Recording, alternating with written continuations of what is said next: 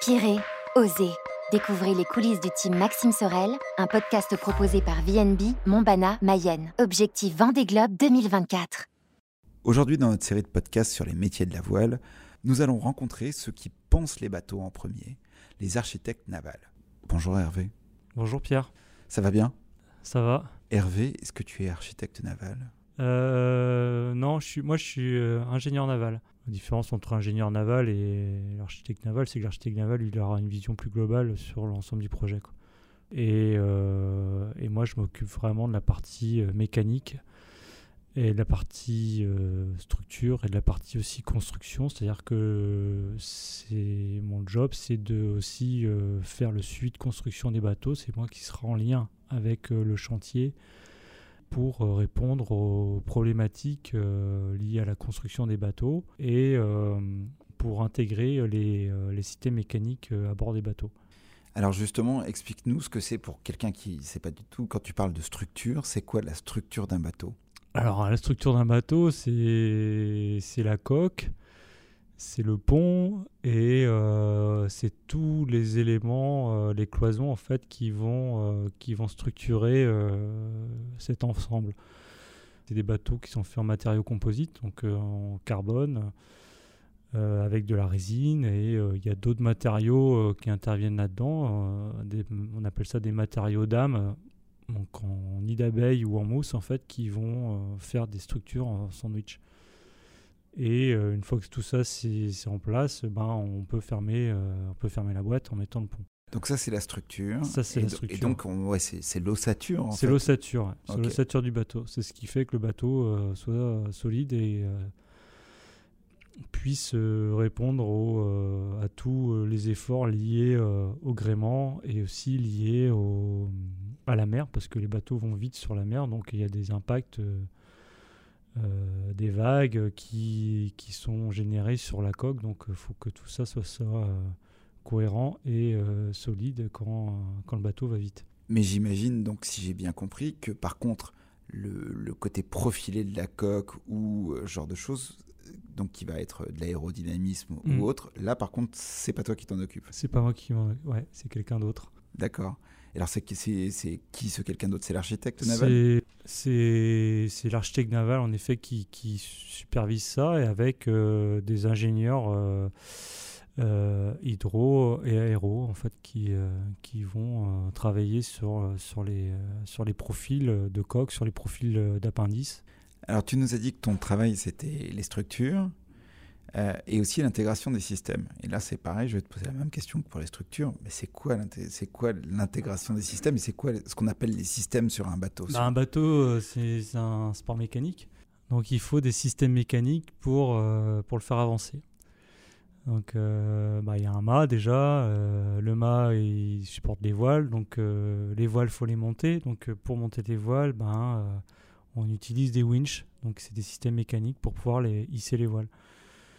Donc euh, les winches, il faut les intégrer sur le bateau. Il faut trouver les beaux emplacements pour les mettre. Il faut trouver la bonne ergonomie.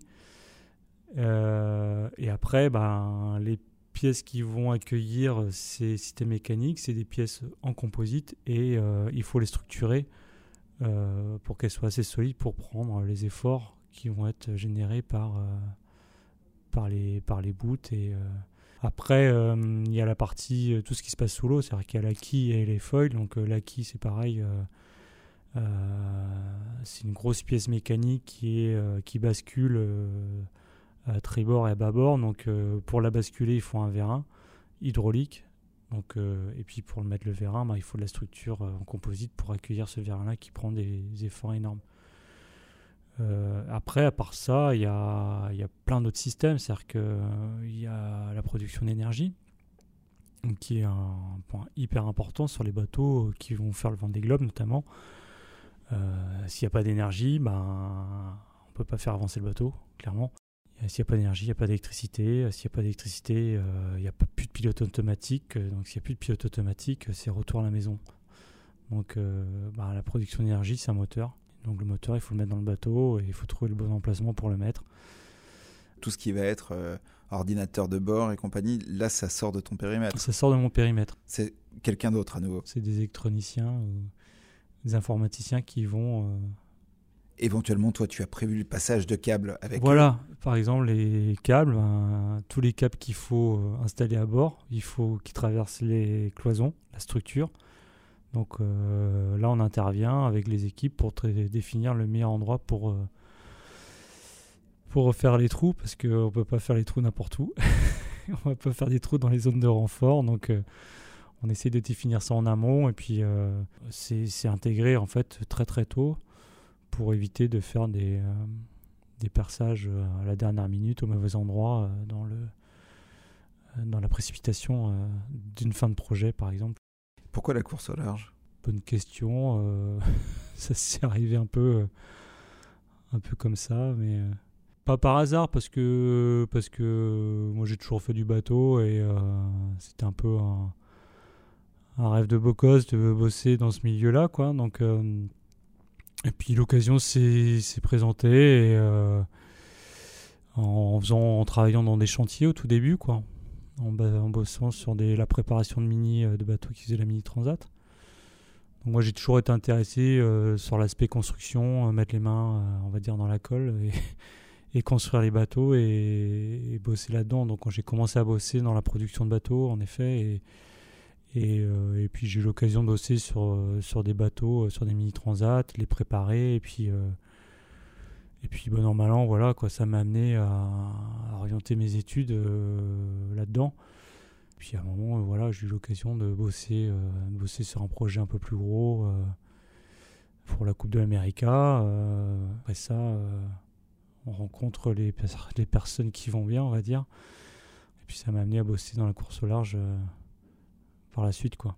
T'évoques quand même à la base le, le- un peu le rêve de gosse, quoi. C'est-à-dire, euh, Ouais, à, à- à- défaut d'être coureur au large, je, fabriquerai leur bateau. Il y a un truc comme ça. ouais, parce que je pense que je n'étais pas assez bon pour être euh, coureur au large, du coup. euh, Comment tu appréhendes ton travail aujourd'hui Euh, Parce que technologiquement, on veut des bateaux qui vont de plus en plus vite. Comment, comment tu relèves ce challenge, en fait, de- justement, qui joue beaucoup sur la structure?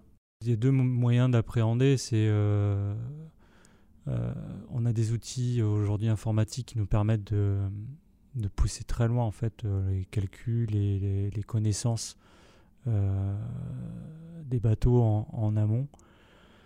Euh, donc, euh, grâce à ces outils-là, on, arrive à, à, concevoir et à anticiper euh, pas mal de choses euh, structurellement. C'est-à-dire qu'on va on va définir euh, les efforts, euh, par exemple, euh, que va générer un foil, la vitesse, on va prédire la vitesse du bateau. Donc en fonction de ça, on a quand même des abats qui nous permettent de, définir les efforts qu'on va avoir sur la structure.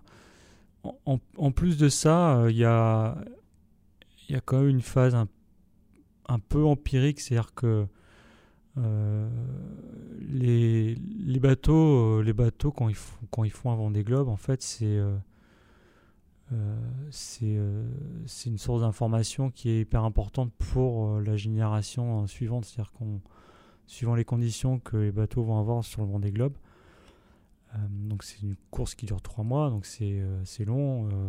les bateaux rencontrent différents systèmes météo. Donc on va avoir des informations et qui vont euh, qui vont soit euh, confirmer ce qu'on avait anticipé ou soit nous montrer qu'on s'est complètement planté. Donc euh, en fonction des, de l'expérience, en fait, des retours, des retours d'expérience des marins, des bateaux. Quand les bateaux reviennent du Vendée, on voit ce qui a marché, ce qui n'a pas marché. Donc on, on essaye d'améliorer la génération suivante. En fait, c'est une espèce de voilà d'amélioration perpétuelle euh, de génération en génération. Mais alors justement, euh, en fait, euh, là, on est, on, on est un peu dans une course. Les IMOCA montent à, je sais plus combien, là, pas loin de 30 nœuds. hein, Ouais, ça, plus hein, que 30 même. plus que, plus que 30 nœuds. Est-ce que les IMOCA pourront aller plus vite, en fait, encore? Euh, oui, certainement. Euh, dans certaines conditions, on va dire des conditions météo euh, parfaites, par mer plate. Après, naviguer à 35 nœuds euh, dans 4 mètres de creux, il faut que le bateau soit capable de le faire. que le bonhomme aussi soit capable d'encaisser les coups.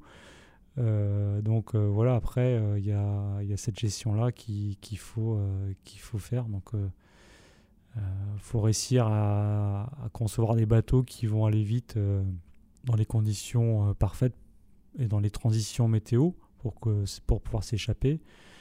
Et en même temps, il euh, faut réussir à, concevoir des bateaux euh, qui vont euh, qui vont pas être trop volages et trop inconfortables dans des conditions dures.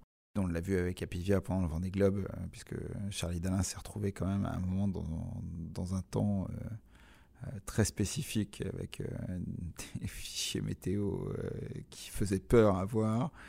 ça a bien tenu. Ça n'a pas cassé. Dans ces cas-là, toi, quand un de tes bateaux, entre guillemets, un bateau que tu as conçu est en mer et que tu vois des fichiers météo comme ça, j'imagine que tu suis, hmm. tu, as peur. Ouais, les périodes de course, sont, c'est jamais hyper agréable. Vendée Globe, euh, ouais, on dort pas bien durant le Vendée Globe. tu te sens une responsabilité en fait.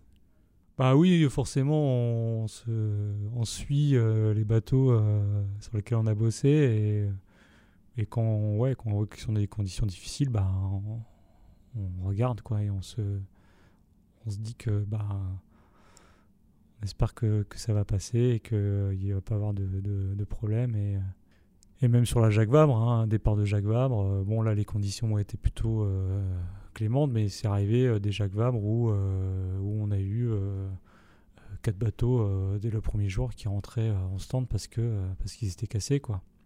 Et puis là il faut voilà là il faut réagir, il faut faire modifier les bateaux, les renforcer.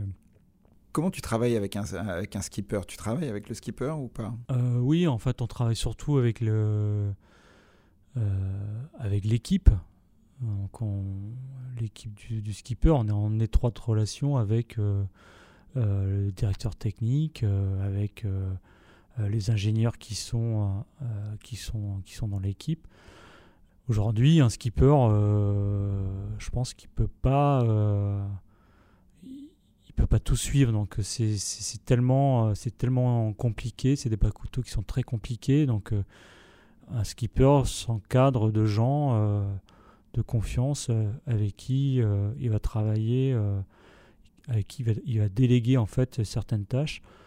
Euh, là, en l'occurrence, donc on travaille avec, euh, Philippe Lahotte, euh, qui, qui, est directeur technique, et lui qui va gérer la partie technique et qui aura la vision de la construction et du design du bateau. il va reporter après, j'imagine, à Maxime ses, impressions. après, le skipper, en effet, il intervient quand même parce que c'est lui qui définit le cahier des charges, on va dire, euh, euh, les choix, euh, le choix du design des foils.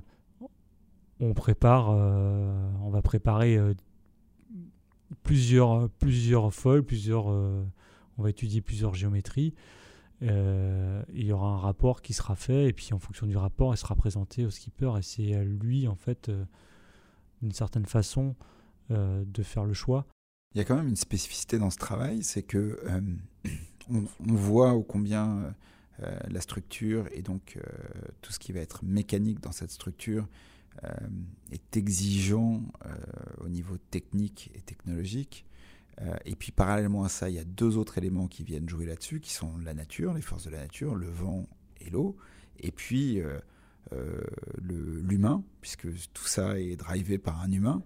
Et en fait, tu dois prendre en compte tous ces paramètres-là. C'est-à-dire ça, c'est des paramètres intangibles que tu, qui viennent s'ajouter à des paramètres très, très carrés, en fait. Oui, il y a des paramètres qui sont hyper rationnels. Et après, euh, après il y a tous les paramètres, en effet, euh, liés à la nature et à l'humain. Et il faut essayer de faire une, trouver une symbiose entre, euh, entre tout ça, quoi. Ça doit être passionnant. ouais, c'est pas facile. à partir du moment où, où le skipper a, on va dire, à 200% confiance en sa machine, je pense qu'il peut aller, euh, il peut, il peut aller très loin, quoi. Et dès que le doute, en fait, euh, dès que le doute s'installe, euh, justement sur une course comme le Vendée Globe, je pense que c'est là où ça devient difficile pour le skipper.